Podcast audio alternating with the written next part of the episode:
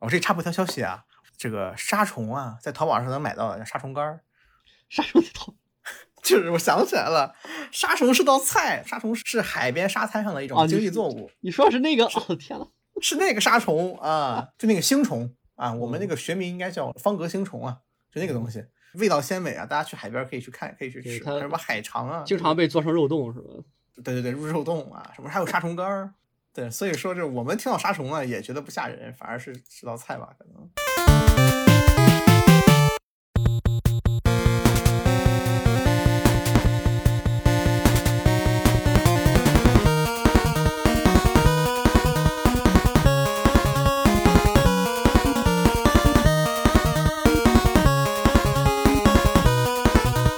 今天给大家带来了重录版的沙丘节目啊。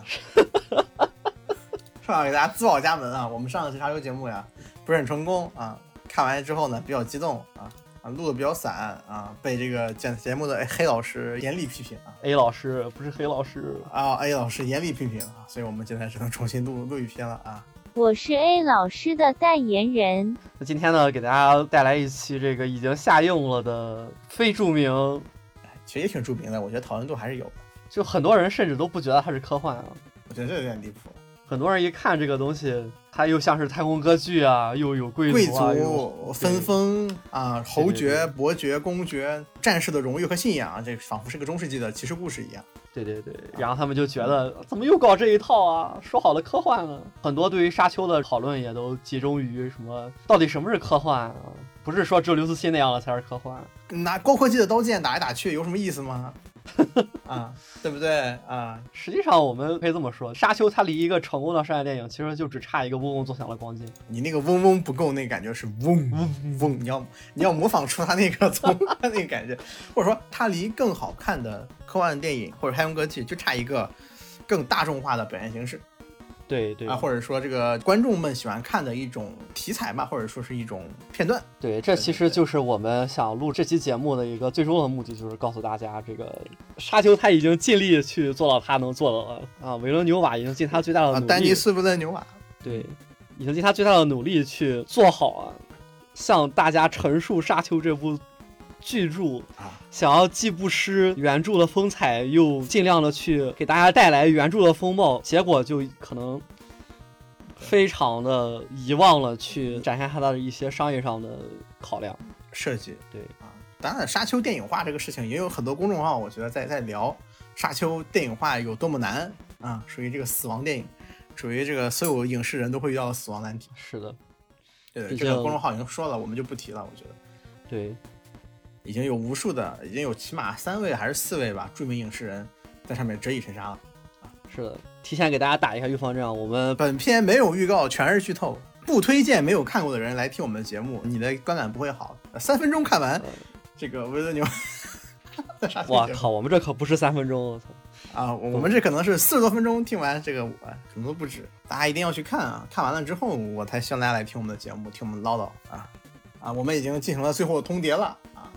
对，之后再怎么着啊，你没什么不适感啊，跟我们都没有关系啊，都怪贤老师。来，我现在进行第一项，就是这个给沙丘打个分。嗯，上次的啊，上次的节奏不是这样的呀，上去打分的嘛。啊，你怎么跟 A 老师一样啊？我们先给他打个分吧，你打几分呢？啊？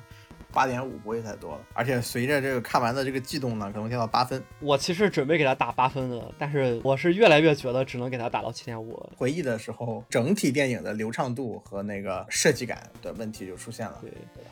而且我刚看完的时候，我其实是要给他打到九分左右的，主要是我震惊于男主的颜值的这个。啊啊啊啊！是这个意思吗？好吧，是男主的颜值，对吧？我就说，不要再装了，不要再装了。上次录节目的时候，你底裤都没穿，现在想穿上西装，门都没有。这个，但是但是这个热情褪去以后啊，能够感受出来这个片子它的诸多不足，包括我后续看了这个原著进行对比了之后，能深切的感受到原著党对这个片子究竟有多大的不满了。哎，原著党有不满吗？肯定会非常不满了。这里就是我要说的这个沙丘最大的缺点，大了这个破上天了，就是他这个配角们的塑造完全就没了，嗯，纸片人，对他基本上就没有进行配角的塑造，可以说是几个符号就完成了的东西。你对里面大部分角色，说实话没有任何你很深入的没感觉。你其实你也别说这个几个符号就完成了或者怎么着啊，做的比较好了才能让你感觉几个符号就完成了。你像邓肯、哈克的男爵，你像这些嗯还算是刻画的比较好的配角。你刻画的不太好的配角，就像岳医生啊，整个剧情都是垮的。何止是垮的，而且显得有点弱智。对，尤其是他最后这个处理，把我老婆放了，对对对，你简直就完全无法理解他为什么要这么处理。就我们后面会讲到这个岳医生为什么是这么个处理方法，这是他的第一个大的缺点啊。第二大的缺点是他在叙事的过程当中做了太多陈述性不强的交代，他这些交代都是需要引导的，他是引导着你去观察、去思考，你才能够看明白里面的很多东西的。而对于大部分去电影院看电影的观众，他们买一张票坐到电影院里面，最大的目的其实是放空大脑。简单的娱乐。而不是跟着汉斯季默的配乐飞快地运转自己的大脑，以适应这个画面上庞大的信息量。啊、如果他们适应不了的话，会就会感觉本来就设置比较平的剧情会更加的平，它本身的内容的奇趣全在它的细节里头。对对对，我觉得这个有点类似于说那个王家卫啊，有点像王家卫。这么一想的话，除了抽帧啊，不是那些传统，不是大家开玩笑，抽帧。但是王家卫会放到台词里很多细节，他连台词都没有放进很多，他把很多细节放在了演员的表演，甚至道具的设计上，还有一些镜头，这个其实特别的难。就是看完了电影，你肯定不会很开心。你看东邪西毒，又不是看东成西就，对不对？是啊，所以说很多人就批评说这个电影几乎是做了一个艺术片，然后塞到这个商业电影的档期里面，让很多人去看。对啊，但是这个片子其实也做的不够艺术片，为什么呢？因为这个片子实际上它结束的时机非常的奇怪，导致嗯它跟整个的《沙丘》的第一本原作的剧情产生了一定的割裂，纯铺垫。这让大部分人看完之后觉得，我看的是一个大型预告片啊。这里涉及到一个事情，就是沙丘的老板是华纳嘛，据说是华纳本身对沙丘这个 IP 呢抱有一定的不信任感，这个有很多人都沉了嘛，他们就不敢去拍整部片，他们想试图去观察整体市场的表现再做。所以说呢，在电影最后登场之前呢，沙丘作为沙丘就是 Doom 来宣传的。直到当真正上档之后，发现它是 Doom 冒号 Part One，但是在我们这边电影卖票的时候呢，我们翻译过来嘛，就直接就是沙丘，就只有在很后面更新的电影信息里才发现它是 Part One。就大部分去看《沙丘》的这些观众，他们可能都不知道《沙丘》有六本书，而这部作品是《沙丘》的六本书当中的第一本的前三分之二左右的内容。嗯从进度上比一半多一点差一点。嗯嗯，它断的这个位置，使得它无法进行一个特别好的完整的。完整的啊，对，完整的一个传统戏剧上的一个设计。对，你是感觉不到它的叙事的整体感，它就必须要去找一个能够契合它的断到的这个位置的，让你感觉这是一部流畅的、有头有尾的电影的这么一个主线。但是这个主线呢，又其实被淹没在了《沙丘》第一本的大的框架之中。很多人会觉得，这部作品应该是一个王子复仇记啊，他怎么最后在那个地方，在这个男主加入了这些弗莱曼人之后就结束了呢？啊，乃至于很多刚看完《沙丘》了之后的影评人，他们在评论《沙丘》的时候说，这是一部高潮放在了中间的电影。嗯，我同意吧，啊，也没有同，也不是吧，他他把他把视觉高潮放在了偏向中间的位置。对再深一层的那个暗线高潮，就是以甜茶为视角那部，他放到最后。不，这实际上是明线。那、这是明线，对，这实际上是明线。实际上它是主线。但是两个半小时的时间设置，会让很多观众习惯了两个小时的观众认为主线应该是这个故事，我们会理所当然的认为它是公爵如何去接管这个沙漠星球，并啊统治它，或者像我们一开始看的一样，他身上插满了弗雷格，他应该死在这里。flag, 对对对对，而他为了让观众明白这只是主线的一部分，所以他实际上把中间这一幕，就是我说的那些其他影评人认为的高潮的部分，其实是做了情绪上的淡化的处理的。大部分观众在看完那一段的时候，不会觉得自己的心情有特别特别激动，他甚至还用了一个特别艺术的构图，就那个嗯，公爵被扒光了裸体的那个地方，马拉之死我我。觉得就是不是，就是你一开始你们星球大家有的只有那种就是轰炸之后那种震撼，对，啊，只有纯场景上的震撼，还有宏大的啊，是不叫都不叫音乐吧，应该叫声响音效所传达的那种感觉。本身对于这个公爵这个人，因为公公爵这个人他本身插满了 flag，说实话也没有很大的人格魅力。虽然他是个君子，他应该有很大魅力啊，啊，对但实际上差点意思，导致大家对公爵，比如说被岳先生构害啊，都显得突兀且没什么感觉。是的，所以这是我看完了之后，我感觉了这个沙丘最大的两个缺点。嗯，这里也可以再跟大家说一下啊，实际上沙丘这个片子它的真正的主线是什么？它真正的主线是讲保罗·崔迪这个人保罗如何从一个男孩成长为一个男人。呃，或者说这个保罗厄崔迪如何变成那个什么李盖，就是他们的传说中的那个孩子，哦传说中的救世主。其实也不是，因为那个传说的救世主应该是到再下一步才有的，所以他甚至没有办法去转变他的身份到那个地方，所以说对对对对，他就只能说完成一个从男孩到男人的这么一个蜕变。但他最后有一句台词啊，他说所谓的杀死保罗厄崔迪，让那个谁谁出生，对对对，所以说这个故事实际上它的利益是坍缩了，窄了。讲讲述一个少年如何变成一个男人，这个利益说实话就完全是不如沙丘整体的这个利益大的那种。对沙丘第一本的这个利益是，就算你说是《王子复仇记》吧，它实际上也是一个关于人跟自己命运抗争的故事嗯，啊。你这么一比，格局确实小了非常的多。不，它变成这个宏大利益下的一部分嘛。对，你应该说，如果沙丘系列拍出了 Part Two、Part Three，它才能完成这个整体利益的故事。对所以你观众看完了这一部之后会觉得不满，这是非常正常的，因为它就是不完整，不完整。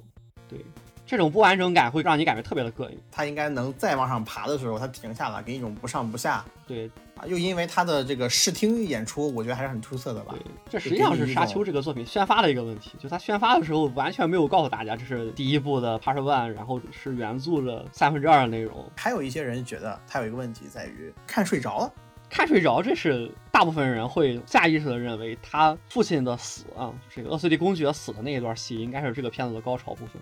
首先，他父亲的死这一段表现的并不是能让我们情绪上引起特别大的波动，他处理的非常的平静，他没有给你用那种特别晃的镜头啊，对比感很强烈的那种他甚至没让他儿子见他父亲一面。包括岳医生他对这个事情的安排，你可以发现，所有的事情都按照他说的这个方向走了。这种如一个人所料的感觉，会极大的冲击这个事情对你的震撼感。所以说，这个维伦纽瓦把这个地方处理的，让你觉得没有这么的平，震撼。对对，就这个事情没有很大一样，仿佛这个平衡感继续往下去，就到了保罗和他妈两个人在沙漠里的这一段。而过渡到这一段以后，实际上是有大量的保罗嗑了香料以后产生了幻觉，然后他在这个幻觉里看见了看了看见了非常多的东西。他到了沙丘上面，看到了沙丘，沙丘的大量的景物描写，这种景物的描述又是单调的。虽然说沙丘很好看，但是它是很单调的。然后接下来的这个情节呢，又是一个追逐戏。追逐戏虽然很刺激，但是我们都知道保罗是主角，他不会死。嗯，而且呢，对于杀虫这个东西的刻画也是，它是一个偏向于这种巨物的窒息的感觉的，它自然呢也不会去给你使用那些特别具有对比感的、响度很大的等等的这样的，它的这种窒息感反而会加重很多人的睡意。所以很多人看到那一段的时候就已经很困了。结果在最后一出戏，我们讲应该是保罗的成人仪式，但是虽然是很重要的成人仪式，但是实际上这种仪式感，呃大部分观众，我国的大部分观众其实是感受不太出来的。大部分人来说不会有很高的认同感，不是我们常见意义上的那种。这种仪式在我国属于就是没有文化传承了，它断了。啊，我国其实是有成人仪式的，真的是断了，现在很少去做我。们以前叫籍贯嘛，是酒杯。对对对，所以说我们就对这个没有意识，就是大家谁不是这个一毕业晃一下就被扔到社会上去了，是吧？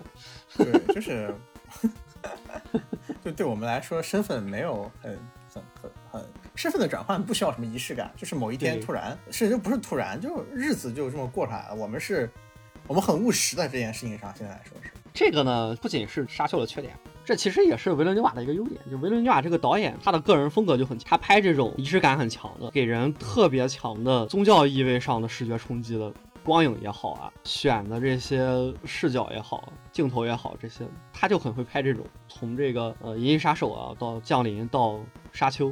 某种意义上来讲，《沙丘》它跟《银翼杀手》也是差不多的，都是老科幻改编电影。《银翼杀手》它的原作是《仿生人会梦到电子羊》，也是特别老的科幻作品了。古早味儿特别重。对，说实话，《银翼杀手二零四九》这片子我是很喜欢的，但是三年之前看完了吧，到现在我甚至记不起来这个片子到底讲了啥了。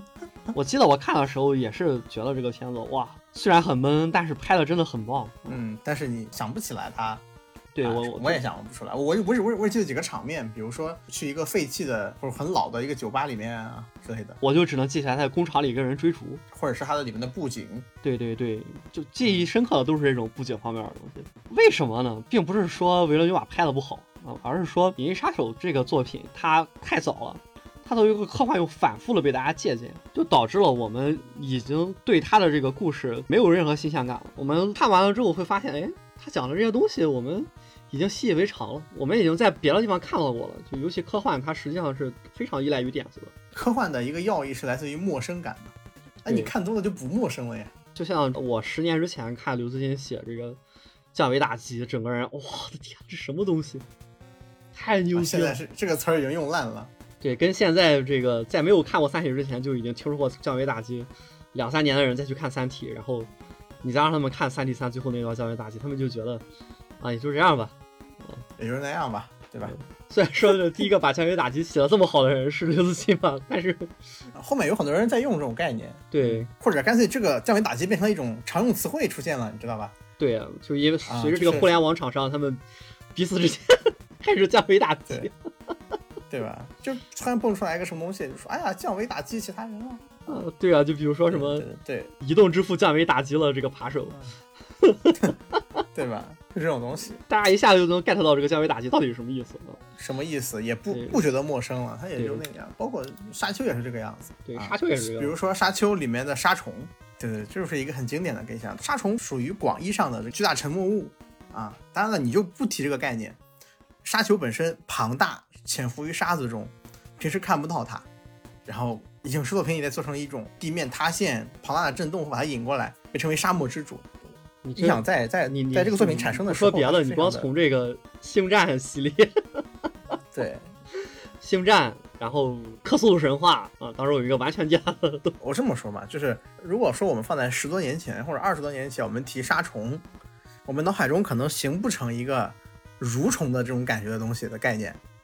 我们可能想沙漠里的虫子可能是蝎子，可能是什么更早一些对啊。问题是这些年来有太多致敬杀虫概念的东西，比如说 COC 里面有个怪物会引起地震叫杀虫，比如说乌日地里面沙漠关卡有一个虫子，应该是 DLC 吧，乌日地二里头就有一关打杀虫的，会出现可大可小的沙虫。啊，比如说我们啊甚至去年玩了好长时间的这个宇宇宙冒险二，啊，宇宇宙冒险二里面也有那个是火焰蠕虫，对啊，甚至包括一些都市传说，什么内蒙古有死亡蠕虫啊，守护着成吉思汗的陵墓不让人靠近 成吉思啊汗，我的天呐！啊，对对对，在蒙古有强腐蚀性，碰到它的人伤口都会瞬间被腐蚀掉啊，铁青色啊，甚至还拍摄了一部电影叫《蒙古死亡蠕虫》啊，豆瓣评分三点五分。太怪了，就我们现在提到沙虫，我们不会想是沙漠里的什么昆虫，不会是甲壳类的，啊是吧？不会是这个蜘蛛，不会是蝎子，当然它们都不是虫子呀。但是我们一般来说都认然。后包括就是刚才提到的这个星战也是啊，极大的透支了这个沙丘。这呃，星战是实际上透支了这个所谓太空歌剧的浪漫感。其实我们这里也不是很想去讨论太空歌剧这方面的问题，就我反而更想说一下，就是为什么沙丘要用那那你不想讨论，我要讨论，你打断一下。太空歌剧这个词啊，叫 space opera Space opera. 啊，我们翻译过来太空歌剧，对不对啊？但是问题是西部片呢，它叫 house opera，不过这种说法还是很少见的。有人会让它是马剧？马剧吗？明白吗？明白吗？它是明白这个问题了吗？就是太空歌剧，重点不是歌剧，就像那个 super opera，对，这个 opera 应该被翻译成片儿。绝了！你们俩发音都不像一个语系的，居然还能无障碍交流。片儿，明白吗？片儿儿对嗯对，西部片不可能叫那个马儿歌剧，或者说什么小马歌剧吧，对不对？你叫它马片儿，嗯，差不多。啊、啊，太奇怪了。还有什么 super opera？你会把它叫肥皂歌剧吗？大家都叫肥皂剧，对吧？但它确实叫肥皂片儿，是吧？啊，对对，所以说就我们我们对于 space opera 的翻译，对我们产生了所谓的硬科幻跟太空歌剧的那种两极对立的感觉。但实际上，重点在于前面。它会让你以为这是一个舞台感很强的东西。当然，实际上有些剧确实舞台很强，但并不是这样。比如说什么阿西莫夫的基地啊，就是基地组织的那个基地，就是基地组织的来源啊，它也被认为是 space opera。opera 跟硬科幻实际上的一种比较模糊的定义来自于硬科幻它可能更多描述的是一些奇怪的科幻概念。也也也不能这么说吧，这个基地也是很硬的科幻。所以对，所以说为什么是 Opera？Opera 在于有很强的戏剧冲突啊，它有很强的故事性，对，它在科技或者它在科幻和戏剧和情节设计上，它有一定的取舍或者是侧重，跟软硬其实没有直接的关系。这里我们在抛开讲太空歌剧之类的这些东西，我们去理解一下为什么沙丘它会做出这种东西来。就是一个科幻片儿，一个在几万年以后的世界当中，呃一万怎么人类就变成这样了呢？怎么就怎么就啊又是、哎又是皇帝，又是用枪啊？啊，又是十几个贵族，又是这个呃，不止十几个，又是贵族家的兵团，又是香料，又是什么姐妹会，又是什么灵能者，啊，对呀、怎么还往里引入了灵能呢？哎，灵能甚至连电脑都没有。对啊啊，你呃他们怎么打电脑游戏啊？这里先不谈这个电脑啊，什么人工智能叛乱这这些把电脑抹除掉的这些设定，啊就你老老实实写一个奇幻作品不行吗？是吧？奇幻作品又不是不能去表达这些，其实奇幻作品还真不能。挠了挠头，我们是不可能在奇幻作品当中感受到工业社会再往上的社会架构的。挠了挠贤老师的头。对，就奇幻作品它在社会架构方面是不可能到达生产力很高的工业社会的，它的生产力永远被限制在了封建社会。对，或者是说，那么奇幻社会有个大问题就是，呃，一个生产力低下，一个是人和人之间几乎绝对的不平等。对，现在有些网文作品，他会说什么穿越者去异世界搞资本主义，或者说搞商业运营。那有一个问题就是，我们一般认为的奇幻作品里都是个体实力具有强大的支配能力，你的强大来自于你的个体。你也很难让这个奇幻作品当中的这个普遍意义上的人民，嗯、产生这种王侯将相宁有种乎？嗯、啊，不是不是不是不是，这个是有的。呃，产生出这种人人平等，我的命也是命，就我们所说的启蒙思想。呃，不会有，就是这是不合理的。哎，有人这么做，大家想所所以说，科幻作品是可以做到向下兼容的。你可以在一个科幻作品里面讲一个帝制的社会，你也可以讲任何，包括一些作品里有这个商会，呃，商会统一了这个世界对，对所以说，都有。所以说科幻作品是它设计成这个样子，其实是为了更好的去讲这个故事，更好的用方便的架构，太方便了。更好的用这些来架构出一个更庞大的、合乎情理的、更震撼的这种世界来给你。当然了，从这个娱乐角度来说，科幻很酷，对吧？两次工业革命之后，科技作为人类的一种崭新的信仰啊、对于普通人来说，甚至是信仰啊，科学神教嘛，科技 it's cool。technology, 对吧？太酷了，是吧？这个不像现在，我们其实现在开始有一些冷静下来之后，我们对奇幻感兴趣。那个时间段，其实我们对于科技爆炸之后，我们有很多很多的这个，呃，对未来的设想的。它是一个很新潮的概念这。里这里其实就涉及到这个沙丘，它其实是比较违反我的一个政治正确，就是发展是第一要务。对，但是沙丘这个世界呢，人类是停止的，对，它已经是停止了的，就它没有在发展。了。对对，嗯、这里还要解释一下吗？无非就是一万年之前，呃不，这里也不用解释了，这就为什么不用解释他为什么这个在嗯它的故事上是为什么，我们要解释他故事之外是为什么，是因为哎沙丘它的成书年代已经过了这个科幻的黄金年代了。啊，它是一九六八年左右成书吧？黄金黄金年代一般是四一九四几年。所以这个时候，你在一部科幻作品里面，你引入了一个连电脑都没有的是未来社会，人们就会很自然去好奇，为什么这里会没有电脑？顺便一说，一九六零年代的时候到七十年代，也是人类对于电脑这个东西的一个极大恐慌的年代，对，有大量的科幻作品，嗯包括一些反乌方反乌托邦作品，对于人工智能的崛起是有产生非常担忧的看法的。包括这部作品里，它上来的背景就是，呃，人制工智能叛乱血危机嘛，一百年前。对，对对对，就是所以说就是那个时间段，人们对于电脑多少有点像现在人谈软硬视频的感觉。嗯，还不一样，还不一样，肯定不一样。嗯，但是那个时候人们对于这个人工智能是有一些有一部分人持悲观态度的啊，当然是现在也会有啊。所以说那时候提出一个概念，就是未来是没有电脑的，它是恰逢时宜的，对，而且那个时候电脑也不是我们生活的必需品啊，这就是我们说的，它跟二零四九一样，就过时了。过时了。这确实是一个，就科幻它难免会产生这种过时的这种情况。过时的感觉。对，这真的是没有办法。但是《沙丘》这部作品呢，之所以说它是经典的，其实并不仅仅是在这个它当中的这些科幻的设定上，更多的也在于它的故事架构上。比如说，如果你去读沙丘的原作的话，你会发现它的每章之间都会在章前面给你放一小段这个呃救世主的列传啊，这个列传呢就是那个电影里最后那个萨萨萨什么来着，就是那个黑人妹子赞达雅，对赞赞达雅对。啊，呃，这个你名字不叫这个名字，就是那个演员的名字。对，那个演员就是这这个这个书呢，就是那个赞达雅写的，赞达雅演的一个角色写的，继续的这个保罗这个人是什么样的人，他们家是什么样的啊？他爸马上就要死了，就是他是自带剧透的，他会告诉你后来保罗变成了皇帝。讲述的感觉。对他每一章前面都会有一小段自带剧透，岳医生一出场，那一张上面就写着岳医生发生发动了叛乱。这种写法其实就给了这本书一种极强的宿命感，就是所有的事情都是已经发生了的。对，嗯，或者说已经写在了这个历史的长河上。你去改编成电影的时候，就很难把这个东西改编出来。对，你要是电视剧的话，可能还好，但是电影是一个一本道啊。不是一本道，就是一一口气看完的东西。所以我觉得导演为了创造这种感觉，他就选择了一个办法，就是让保罗不停的去看到未来可能会发生什么。你这么说让我感觉像那个 Uncle Roger，他一开始那一段就是会给你放一段这个做人做菜做特别屎的镜头，然后然后 作为就开放的开头。这条删掉，肯定不一样，肯定不一样。但是我最近实在是看的太多，产生了幻视。我靠，这不就是那个？呃，废油，或者是这个，肯定他居然是他居然有锅气啊！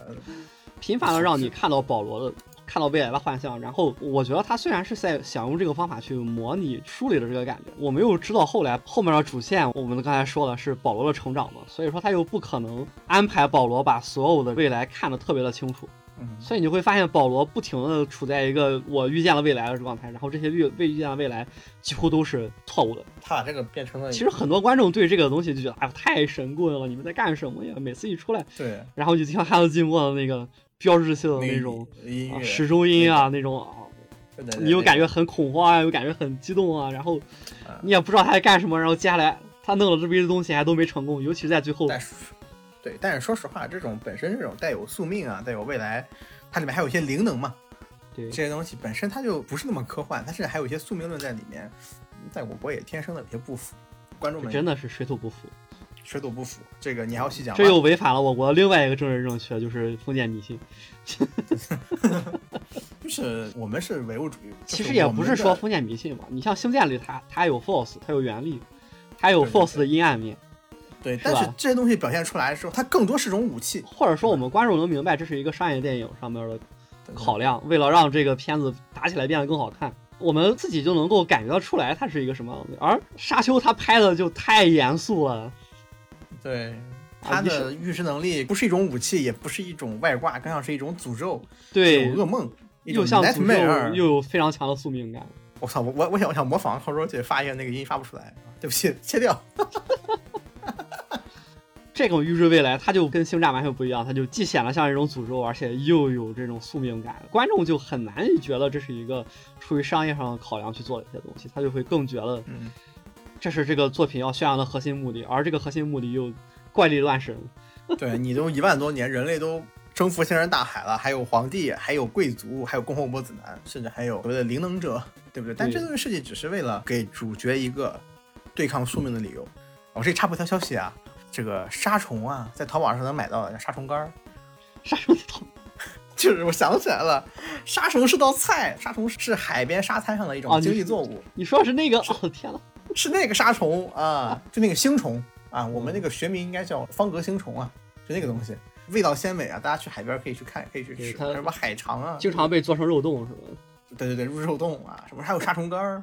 对，所以说这我们听到杀虫啊，也觉得不吓人，反而是是道菜吧。啊！水土不服更严重了，这 这水土不服的太怪了。就好比说有一天跟你说西红柿是个电影的最终 BOSS 一样。呃，这这个这个这个只能说真的是你的疏离感没有这么强了之后啊，你就啊天命不在我，你就不觉得这个东西有多恐怖。对对对，啊！但是不得不说，他这个电影里面的这个设计非常的好。嗯，呃，这个我们后面再说吧。通过前面我们这个描述的这个它的改编的难度，能感受得出来，这个维伦纽瓦最后只能安排把这个作品改编成一个男孩变成男人的故事。嗯，他的这个叙事的维度就坍缩了，坍缩成这个东西之后呢，他就只好力求做好每一步，所以他实际上是设计好了这么几场戏，而这场戏说实话，我觉得设计是非常好的，但是可能对于观众来说，细节太多了，导致大部分观众完全不懂这些戏是在干什么。对，然后是我们这个彩虹屁事件啊，这个电影我们打的分都那么高了，是不是？其实我们还是要夸他的。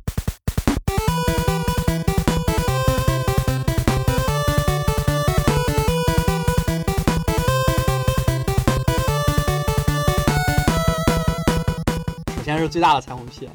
如果你在高中之后就没有再额外的进行文学艺术方面的熏陶、额外的涉猎，你看这个电影，说实话，你就会觉得啥玩意儿啊，花里胡哨，看睡着了，看不懂，关了，走人。这不是你真的遇到的事吧？你看到两个情侣在这，看了好几对情侣在那儿讨论这个片子不好看，然后钱老师觉得很好看啊。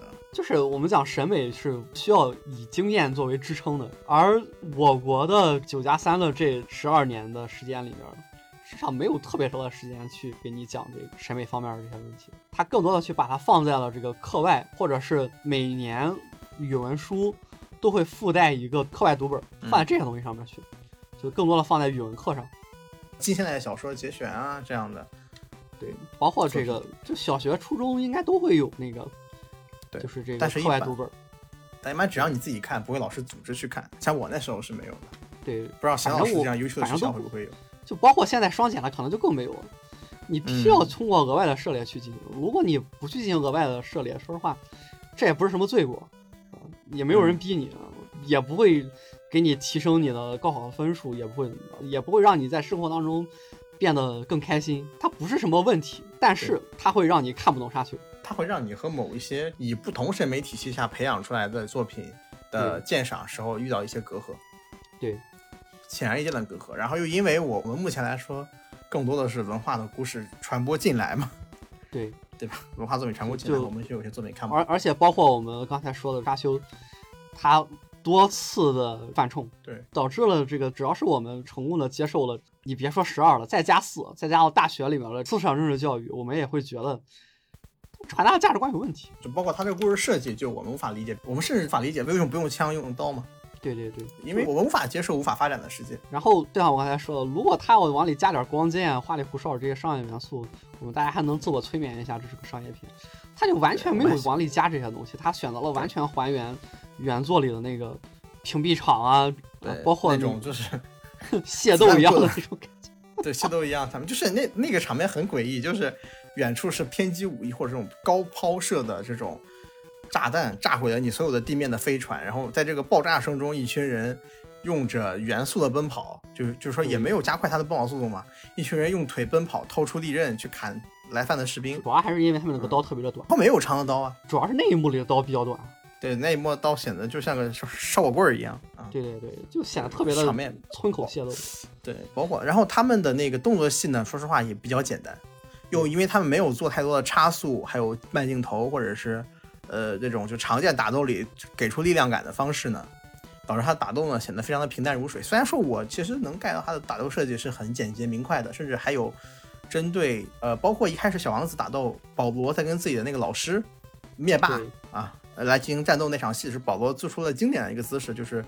呃，飞驰刀手在前，持剑手呢，把把那个刀放在自己肩膀上，这是一个常见的英式的一个剑斗的一个姿势，在相对短刃的情况下啊，一方面呢，这样可以保证你持剑的压力变小；另一方面呢，你的距离对方摸不摸不清楚，这些设计它是有设计在里面的，只不过表现出来的形式这些讲究的地方，说实话，让看惯了动作片的我们，说实话就不完全不。太不太并不能觉得欣喜。但反而就是这种讲究，促成了这部作品，它确实是一部，呃，虽然称不上伟大吧，但是确实你能感觉到他用心了。很用心，对，包括他甚至包括我们一开始说那那场戏里的那个毒针，那个针他们说专门找了很多的道具制作去把它做旧。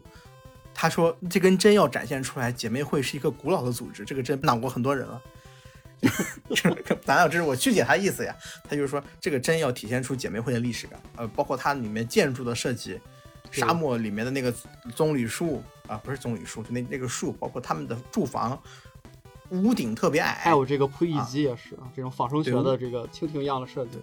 对啊，那扑翼机好帅。一开始我觉得，哇，像蜻蜓一样，好矬呀！什么时候还仿生科技？我真飞起来的时候好帅啊！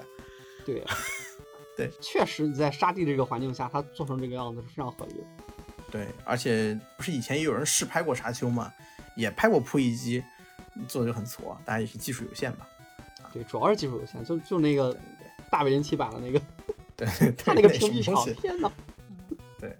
这里都做的，他这里这一次他把屏蔽场做的很修身，也是为了尽可能的不让屏蔽场去影响了这个战斗的画面。就他这个屏蔽场实际上还起到了辅助大家去理解这个战斗的，作用嘛，就是为为什么不能用枪啊？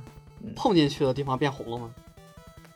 对对，我我当时看完这里的时候，我立马发给了这个我的好朋友黑西伯劳，他也之前看过这个沙丘，看还有这种大受震撼，在动态里头说有没有给我讲一下这个故事，好牛逼啊！然后底下有人说他说啊这个故事有些不切实际啊，然后伯劳回了一句说我是具备基本审美的人，你不用和我解释这个。评论是这样，评论说的是有些人吐槽他这里不太合适，但其实他是有很多隐喻和什么在里面的。布劳说：“我是有起码的这个这个艺术审美的，这东西我都看得懂，你放心。”嗯，然后我去跟布劳吐槽，就说：“我操，这个护照这个系统啊，如果能用在我们现实的打剑里头啊，根本就不会有误判了，你知道吗？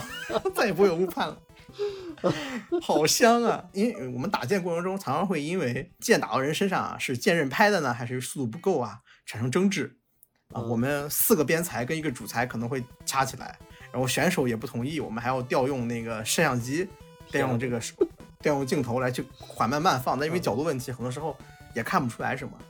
然后选手都会认为自己这一件有问题，很可能在这个比赛结束的一个月以后，选手上传自己托人拍的视频，嗯，发现哎，我们这件误判了。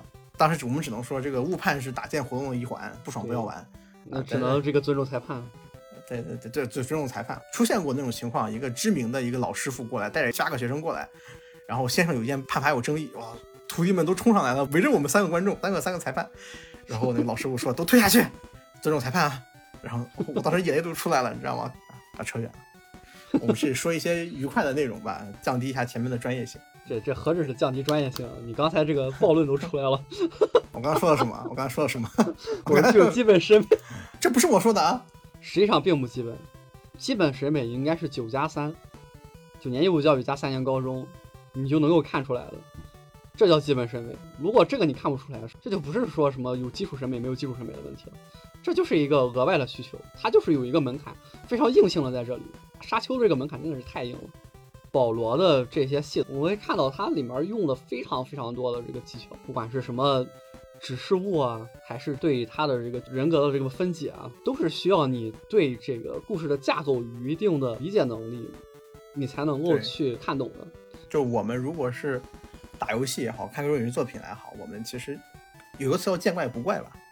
对对对，那对很多人来说，他们接受的可能是最为常见的、更为常见的形式，就是那些爆款电影啊，这东西可能会差一些，就可能会反而更能接受上汽里面那个环儿用出了狙击枪的效果啊，不是对散弹枪的效果啊。对，A 老师让我再讲一讲这个巨大沉默物这个东西。这里我们聊一聊维伦纽瓦，稍微切一下。维伦纽瓦这个导演，他在《降临》里面非常明显的都会喜欢用这种巨大的不规则的物体，比如说那个《降临》里面一个盆儿飞过来，一个竖着的盆儿，一个石子啊。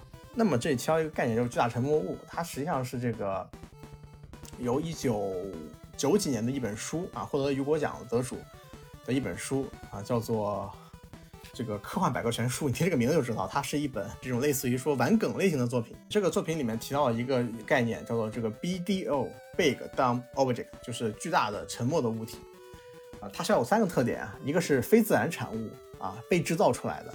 但是呢，不能是人类制造啊，它要提供一个陌生感。第二点是它的制作者不会出现。第三就是足够大，而且通常封闭而沉默。那我们其实想一想，这个概念最常见的其实不是这本书啊，其实是《降临》那个电影中的那个外星人的那个飞船，一个贝壳。里的雷天使，对，但是这种概念呢，其实我们把它广泛出来，我们把这个第一条非自然产物或者说非人类创造这条去掉之后呢，其实这种巨大的像啊，出现在了非常多的情况里，而都能给人感觉，给人一种类似的情感的感受，就是渺小脆弱，而它如此的庞大且陌生。我我我很喜欢的一个，我很喜欢一个 P 站的一个画师，他经常画的一个意象是这个鲸鱼倒垂在天空上。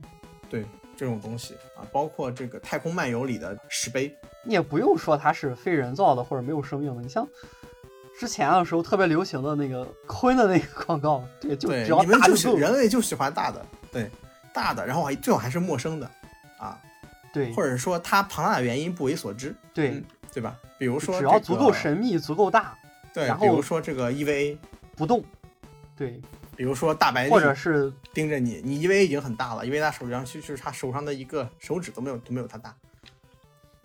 就比如说降临里面的那个飞船，沙丘里面的庞大物，你看一下这些东西，包括沙虫，对你想沙漠之主视为神明，然后对吧？这沙就是原版这个沙虫，这种庞大的意象是能给人一种强烈的战力感，这种战力感的表达是伦尼玛特别擅长的一件事情。呃，《爱扫地人》第二季啊，有一个叫溺亡的爱人，啊，不是溺亡的巨人，就是海边上冲上一个巨人，然后这个巨人大家一开始不敢接近，那个巨人已经死掉了。后来这几天巨人开始腐烂，人们开始人们开始把巨人分割运走，然后巨人的各个遗体，包括他的这个阳具，都被变成了什么马戏团的展览，神秘感逐渐消失。嗯，所以说就是这种一大意象的表达是科幻的一个很有意思的一个点。当然，在奇幻作品里就我们说的科幻的很大的一个核心就是它的这种疏离感，陌生，嗯，陌生代表你无法理解，疏离感和意志感。对吧？就好比说你孙扎为例，把孙扎，我操，在你星球表面出现了一些一艘飞船吓人，还出现一个屁股吓人，一样大小的。不仅出现了一个屁股，还从屁股里面不断往外排。啊，呃，对是吧对吧？孙扎是在解构这个东西，他不对对是在对对对对，用对对这个东西我是在解构不是在用，他在解构这个东西。但是孙扎那个不陌生嘛，但是他比飞船更让人觉得无法理解，它对吧？它其实就包括最后的那个屁眼精啊，这个意象本身也就非常的就非常解构。我刚才跟你说的那个常解构，喜欢的喜欢画这个鲸鱼倒挂在天上，这个 对，鲸鱼本身也是一个静谧的这么一个意象巨大的，巨大的意象。对然后它它在海里啊，然后它出现在天上还是倒挂着，这这个这个本身这个意象就充斥了诡异，就是一个经常被大家使用的一个怎么说斯蒂芬金式的意象。对，然后他往上加了一个，把他的头换成屁股，对，实际上是在解构嘛。包括整个这个这个孙家的这个《愤慨狂曲》这部作品，充斥着对这个商业作品的逻辑的解构。你把它都换掉，一样成立。对，当然了，你把这些东西全换成那种神秘感爆棚的东西之后，它的这个味儿会更冲一些，会不断的调制它的风味。但是这盘菜本质的本质的底料就是这个东西，你可以换好成屎，消息是，好消息你想把屎换成香料，这不是不是不是是是实际上孙扎他讽刺的就是这个没有经过精加工的作品，就反而你像沙丘这种是经历了精加工的，他就不可能会被这种东西轻易的讽刺出来。它没有独特风味就不会被解构。就是没有独特精炼过的作品，在模仿沙丘，比如说沙丘里也存在过星球改造这个计划，啊，让让一个星球产生香料，那你想想这个东西换成屎，它是完全成立的，对吧？如果屎是个能源的话，啊 香料本来就是屎嘛，呃，屎能提炼出这个分熟素，分熟素的话就是茉莉花香的主要来源。啊，我我到现在还记得，好像说这我们这个我们这个结尾也太怪了。太怪了，我现在还记得我以前看说正常人的尿液，呃，在没有静置之前会有轻微的芳香啊，我我死活不信，难道是我不健康吗？啊，我我我只是知道这个粪便里这个引多茉莉香味儿。呃，有很多太空题材里说这个给这个宇航员提供这个额外的香料香味，让他们心情舒缓，主要是茉莉花香啊。然后宇航员们都不傻，都知道是自己便便便便里传出来的，所以这个产品大为抵制啊。奇怪的段子。嗯，这是知乎上最常见的那个抛开剂量谈毒性的一个一个梗。啊，啊，我们好像断在奇怪的地方，往回收一下啊。总之，我们还是很推荐《沙丘》这个电影的。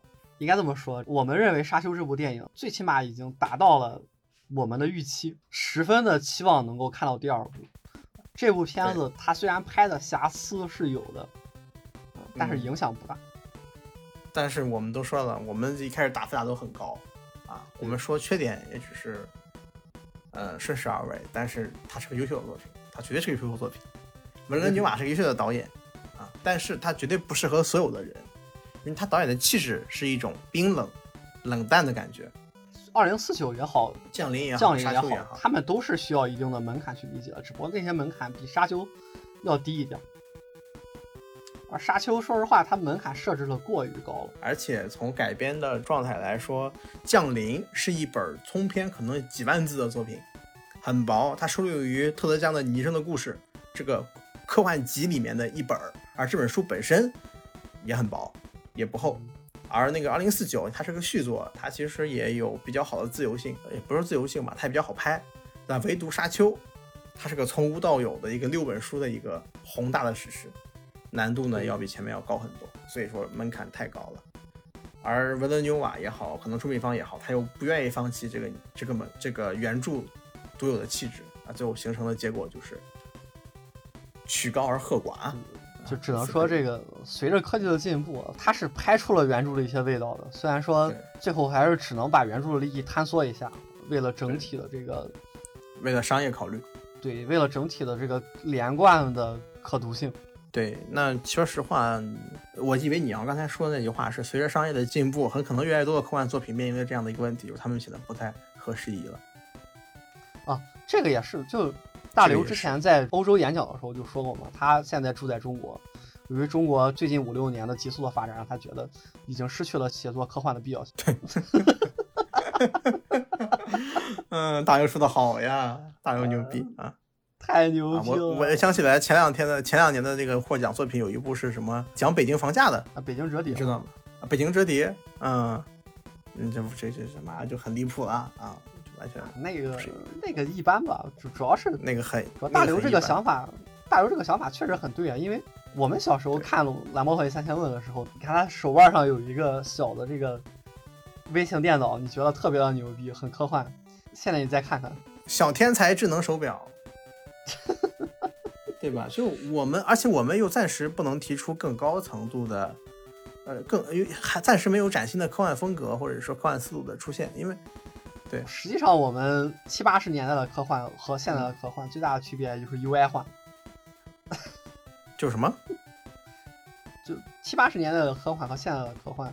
就在于对于太空这方面的这个最大的区别，就在于 UI 化了。对对对，就是很多之前的这个电子风格到现在的这个扁平化。对对对，UI 换了，还有人没有，比如说那个《星际牛仔》啊，电脑的设计。之前那种这那种这个外接的那个不，之前那种那个不是外接，那个叫什么来着？大屁股，大屁股，大屁股，二极管、影像管，到液晶屏，到现在的这个的这个没有屏幕屏啊。对，但是关键是，关键是没有屏幕这个东西现在也产生了。小米就有一台没有屏幕的电视，呃，电视显示器，然后大家在吐槽没有隐私，因为从背后能看见你在干嘛，对吧？当实际出现的时候，神秘感下降了，那科幻的一个魅力就下降了。我们又在很多当年科幻提出来的题材下呢，我们的现实生活中又真的往里深度研究了。神秘感在不断降低，就非常让人难受。这个时代也是不好做科幻。我不知道国外有没有啊？我国其实有一个科幻的品类啊，比较奇怪啊，也比较流行，叫叫历史科幻。啊，就是把科幻的布景布到古代，来规避一些问题。那是什么东西？比较常见的就是河西还是谁的一些作品，比如说那个有有一部科幻小说，它以这个天降玄鸟，骄而生商为线索写的一部科幻小说，讲苏武牧羊什么的。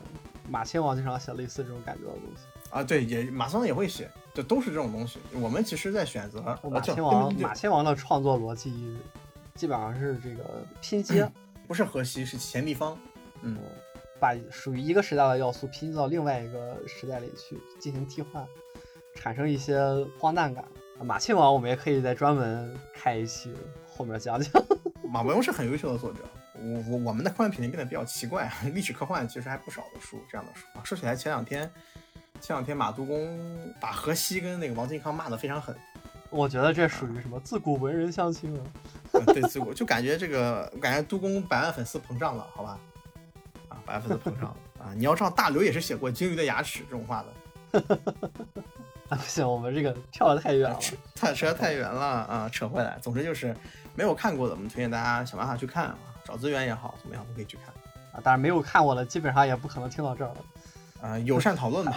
啊，对对，应该是好像是这样的。希望听到这里的听众朋友们能够对与沙丘有一些共鸣。有一些更多的、更深层次的启发吧。啊，像啊这是希望对大家有所节目的这个最大的没有白做，对对没有白做。和期望啊。然后呢，向大家友善讨论，一起等待《沙丘》第二期。我觉得这样的作品，这个时代或者说我们值得去拥有。嗯，对。啊，祝大家观影愉快大家下次再见啊！啊！你还录 COC 吗？